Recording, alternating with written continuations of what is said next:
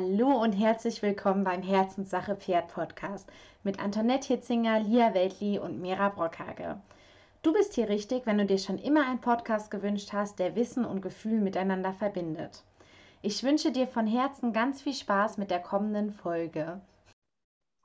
Hm. Hallo ihr Lieben, ich begrüße euch zu einer nächsten Podcast-Folge. Wir sind heute zu zweit. Das ist einmal ich, Mira Bockhage, zusammen mit Antoinette Hitzinger. Und ja, heute wollen wir eine Frage von euch beantworten. Und zwar haben wir eine Nachricht bekommen, wo wir gefragt wurden, wie wir dann damit umgehen, wenn Pferde Nein sagen und vor allen Dingen, wenn sie sehr deutlich Nein sagen. Und in diesem Fall ging es um eine Stute, bei der sich das hauptsächlich oder äh, unter anderem auch beim Hufegeben äußert. Und zwar geht das so weit, dass sie eben beißt, haut oder eben am Treten ist. Und da war eben einfach die Frage, wie würden wir das denn überhaupt trainieren? Wie wären denn da unsere Ansätze?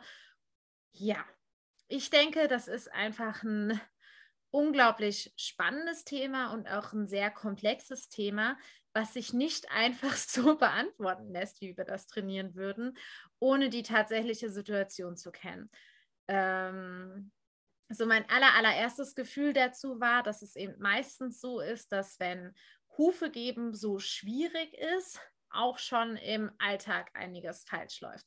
Das heißt, äh, wenn wir, ich vermute, dass wenn wir dort wären und uns die Situation angucken würden, diese Stute grundsätzlich nicht fein mit den Menschen kommuniziert. Ich gehe davon aus, dass sie äh, sehr gerne Raum einnimmt, dass wenn man sie führt, sie eigentlich viel mit der Schulter bedrängt, dass es wahrscheinlich schwer wird, ähm, sie, wenn sie sich was in den Kopf gesetzt hat, davon abzubringen, weil sie das einfach erstmal vermutlich sehr stark durchsetzen wollen wird. Das wäre jetzt so mal so mein erstes Gefühl. Das heißt, äh, ganz oft wäre, wenn das sich bestätigen würde, würde ich da tatsächlich, bevor ich ans Hufe geben gehen würde, erstmal in die Grundkommunikation wieder reingehen. Weil ich denke, Hufe ist so für mich äh, tatsächlich so ein bisschen was wie Reiten. Das ist was unglaublich Persönliches. Ähm, und meine Erfahrung ist, dass wir das als zu selbstverständlich ansehen, dass wir die Beine vom Pferd anfassen dürfen und dass wir die äh, Hufe anfassen dürfen. Und das ist auch was, was ich nochmal von unseren beiden äh, wilden Italienern gelernt habe. Die sind tatsächlich auch komplett wild in einer wilden Herde aufgewachsen und die Beine sind hypersensibel gewesen. Ne? Wenn aus Versehen irgendwas ungeplant die Beine berührt hat, so schnell konntest du gar nicht gucken, sind die in die Luft gesprungen und haben getreten. Also das ist tatsächlich was, was wir bei unseren domestizierten Hauspferden in dem Sinne, da sind wir, glaube ich, sehr verwöhnt. Die haben das meistens nicht mehr so extrem. Aber von denen habe ich nochmal gelernt, dass man sich das einfach wirklich bewusst macht, dass das auch was Besonderes ist, dass wir das so dürfen. Natürlich was Relevantes, also gar keine Frage. Jedes Pferd muss das lernen und das muss sicher funktionieren. Das will ich damit nicht aussagen, aber eben, dass es für mich Vorstufen gebe. Und das heißt, bei diesem Pferd würde ich mir tatsächlich als erstes wieder die Fürarbeit ansehen. Kann das mit mir gut stehen bleiben? Hört es mir fein zu? Kann ich es leicht dirigieren? Kann ich durch Krisensituationen gut durchgehen, ohne dass es in mich reinspringt? Also so diese ganzen Sachen. Und erfahrungsgemäß habe ich da wahrscheinlich auch erstmal einiges vorab zu trainieren. Und erst wenn das möglich wäre, würde ich überhaupt anfangen, äh, an die Hufe zu gehen. Jetzt ist es für mich natürlich schon so, dass Hauen, Beißen, Treten ein absolutes No-Go ist. Und das ist auch ein Punkt, wo ich immer sehr deutlich auch den Pferden gegenüber werde, weil ich immer denke, meine Sicherheit ist immer oberste Priorität.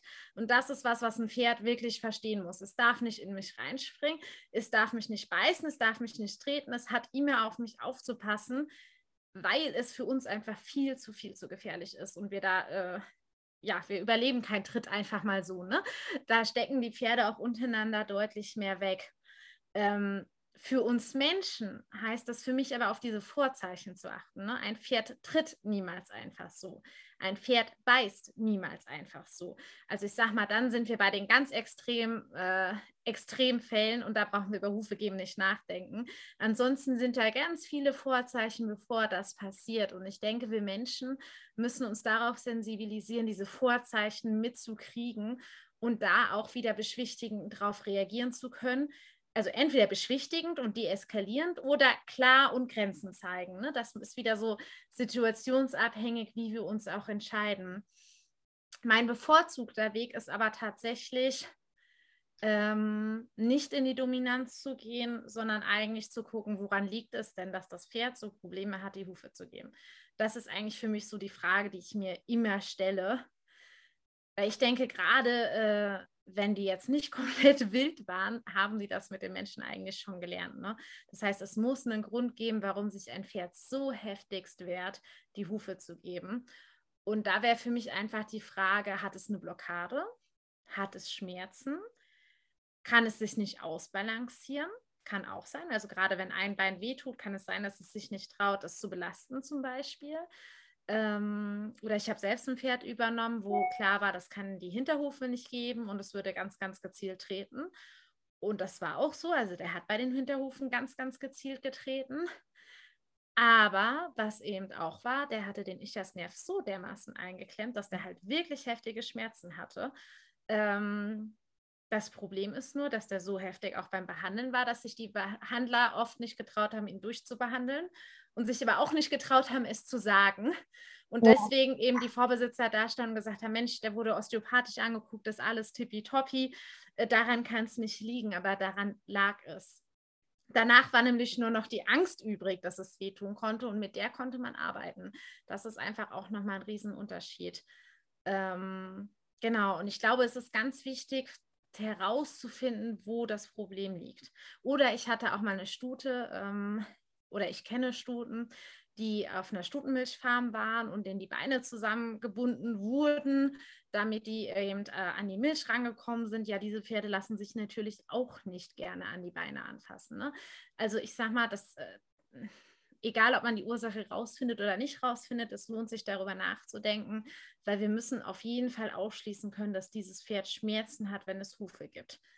Ähm, und ab da ist es für mich auch Zeit. Also ich versuche dann äh, kleinschrittig zu arbeiten und herauszufinden, ab wo geht denn der Stress des Pferdes los. Geht der los, wenn ich neben ihm stelle? Geht der los, wenn ich mich in die Position drehe, wo ich an ein Bein rein möchte? Geht es beim Berühren los, der Stress von diesem Bein? Oder geht es in dem Moment los, wo ich ein Gewicht verlagere? meistens ist es eben so, dass erste, der erste Moment, wenn ein Pferd keine Hufe geben möchte, ist, dass es sich auf den Huf draufstellt, damit ich den gar nicht erst hochnehmen kann. Äh, was insofern den Vorteil hat, dass ich als Zwischenschritt auch wirklich anfangen kann, erstmal zu belohnen, wenn das Pferd das Gewicht von diesem Huf wieder runtergenommen hat, könnte ich es das erste Mal belohnen, weil ich muss, wenn ich nicht mit Druck arbeiten möchte, möglichst schnell einen möglichst positiven äh, positives Training erschaffen, wo ich es möglichst oft belohnen kann. Und das ist, glaube ich, ganz wichtig. Und dann ist es natürlich schon so, dass ich versuche, eine bestmögliche Basis zu schaffen, damit das Pferd den Huf auch gut geben kann.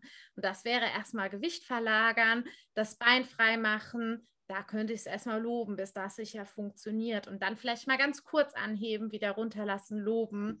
Erstmal vielleicht nur vorne machen. Oft sind die Hinterhufe schlimmer. Ähm, das heißt, vielleicht erstmal das Pferd sicher auf beiden Vorderhufen machen, bevor ich an die Hinterhufe gehe.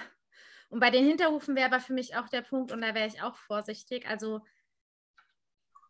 die Gefahr, bei den Hinterhufen getreten zu werden, ist natürlich deutlich höher. Ne? Das heißt, ich würde mir auch da genau überlegen, lässt sich das Pferd an den Hinterbeinen dann erstmal grundsätzlich berühren. Ähm, und das muss sicher funktionieren, ne? weil wenn es da schon andeutet zu treten, dann würde ich mich da nicht hinstellen. Dann muss erstmal das wieder trainiert werden. Ähm, manchmal ist es auch schlau, auf der anderen Seite zu stehen und von da versuchen, den Huf zu bewegen, um nicht in, in der Tretrichtung zu stehen. Es macht Sinn, das auf jeden Fall mit einer zweiten Person zu machen, dann, wenn es an die Hinterhufe auch geht, äh, weil die kann den Kopf noch ein bisschen steuern. Und wie ich den Kopf drehe, kann natürlich auch verhindern, wie stark das Pferd durchtreten, durchziehen kann. Aber, und da möchte ich euch, das, das möchte ich euch auch wirklich mitgeben, ich würde erst versuchen anzuheben, wenn ich davon ausgehe, dass es das nicht mehr tut. Mhm. Wenn ich davon ausgehe, dass das gleich passieren wird, dann muss ich mir überlegen, wie ich das noch vorher trainieren kann. Ähm, und da sind wir auch oft zu schnell. Also meine Erfahrung ist mit Hufe geben oder Verladetraining oder so, so Dinge, die halt eigentlich normal sind, dass wir unglaublich ungeduldig sind und das irgendwie erwarten in einer Einheit in den Griff zu kriegen. Und meine Erfahrung ist, wenn Themen so fest sitzen, wie sie da in diesem Fall auch sitzen, dass das eben keine äh, einmalige Sache meistens ist, sondern wirklich was, was man in Ruhe, konsequent, aber auch positiv verstärkend trainieren sollte. Mhm. Ja. Ja, ja ich finde, du hast das super ausgeführt. Ich möchte eigentlich nur ergänzen, also bei diesem Pferd jetzt konkret ist es so, das ist erst seit drei Monaten in Deutschland und wurde in dieser Zeit noch verkauft und hat den Stall gewechselt. Also da, eigentlich möchte ich das unterstreichen, was du ähm, gesagt hast mit dem Zeitgeben. Also wäre das jetzt mein Pferd, ja, dann würde ich zum Beispiel Reiten völlig außen vor lassen und erstmal einfach nur diese Zeit mir nehmen äh, für diese Raumdiskussionen, für in Verbindung zu gehen. Das muss ja nicht mit Berührung sein, wenn sie das nicht mag, ja. Aber dass das Pferd erstmal überhaupt merkt, also da steht jemand, offensichtlich geht es diesem jemand um mich und äh, also wirklich auch ein Bild bekommt von, von, von dem Menschen. Ich meine, Parisch war ja auch so ähnlich und tatsächlich ähm, habe ich die Hufe ganz lang einfach sein lassen. Ja weil es war auch nichts Schlimmes da und der hat super Hufe und ähm, also ich, ich war nicht gezwungen, da dran zu gehen und ich habe aber gemerkt, dass ich selber Vorbehalte gehabt habe, auch vorne, ja. Wenn ich ihn anbinde dann, und die Hufe nehme vorne, dann wird er total unruhig, dann fängt er so an mit dem Kopf zu, zu schlagen, ähm, sodass ich schließlich jetzt so lange gewartet habe und und jetzt eigentlich meistens frei mache. Und aber gemerkt habe, ich brauche so lange Zeit, bis ich auch das Vertrauen zu ihm habe, dass er mich nicht beißen wird. Also bei ihm war es mehr das Beißen jetzt bei den Vorderhufen. Ich meine, ich liefere mich ja aus, wenn ich mich da bücke und er seinen Kopf in meinem Rücken hat. Ja. Und da habe ich gemerkt, dass ich einfach auch ganz stark auf mein, äh, auf mein Gefühl hören darf und wie, wie das jetzt ist und wie das jetzt geht. Und, ähm, oder eben ich nehme jemanden, der ihm den Kopf festhält, dann fühle ich mich ein bisschen sicherer. Aber bei uns hat sich das jedenfalls gelohnt, sich diese Zeit zu nehmen, so bis das für beide sich entspannt hat. Und ich meine, dieses Pferd klingt so, als würde sie sich für sich wehren. Also ich meine, warum sollte ein Pferd einfach angreifen? Also sind ja keine Fleischfresser, die wollen uns ja nicht aufessen. Also es muss einen Grund geben, ja. Und offensichtlich, sehr wahrscheinlich hat sie wirklich äh, Schmerzen oder schlechte Erfahrungen gemacht. Und beides ähm, braucht Zeit. Behandlung. Vielleicht braucht es dann gar nicht so viel Zeit, wenn man es ähm, konkret angeht aber ohne eine riesige Erwartung, dass das jetzt in drei, drei Wochen gegessen sein muss oder so. Ja. Das wäre so mein ähm, Impuls noch dazu. Und bei mir kam jetzt nochmal zum Thema grundsätzliche Berührungsempfindlichkeit vom Pferd. Ähm, auch da sich nochmal die Frage zu stellen, woran liegt das? Ne? Also liegt es daran, dass ich ihm als Mensch unangenehm bin oder Menschen, die ihm im Generellen unangenehm sind, aufgrund von Erfahrung dann höchstwahrscheinlich? Oder haben wir vielleicht zusätzlich auch wirklich noch eine Muskelerkrankung vorliegen, wie jetzt zum Beispiel PSSM oder Magengeschwüre oder, ne, also ich sag mal, da gibt es ja auch eine Reihe von, von Erkrankungen, die das Pferd eben auch mega berührungsempfindlich und schmerzempfindlich machen. So, und es ist natürlich sehr wahrscheinlich, wenn ich sowas vorliegen habe, dann sind die Hufe irgendwie so das i-Tüpfelchen, je nachdem, wie das aus, wie ausgeprägt das ist. Ähm, und je nachdem, was für ein Erkrankungsbild das ist, kann ich aber noch unglaublich viel machen. Also, dass man sich auch nochmal dafür sensibilisiert, weil ich wirklich mittlerweile für mich zu dem Entschluss gekommen bin, ein Pferd, was sich partout nicht gerne berühren lässt, da stimmt was nicht. So, mhm. da gehen bei mir wirklich mittlerweile die Alarmglocken los weil sich eigentlich, also ich kenne Pferde, die, die arbeiten nicht gerne mit Menschen, aber die lassen sich gerne streicheln. Ne? So. Mhm.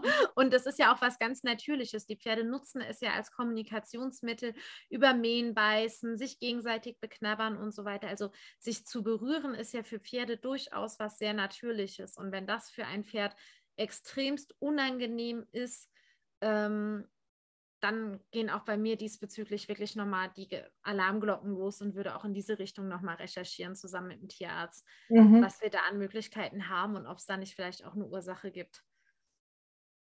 Ja, genau, das ist ein guter Hinweis. Und vielleicht auch, ob es anders ist, ob das Pferd quasi, ich sage jetzt mal, kalt ist oder ja. ob zum Beispiel nach Bewegung ähm, sich anders darstellt. Genau.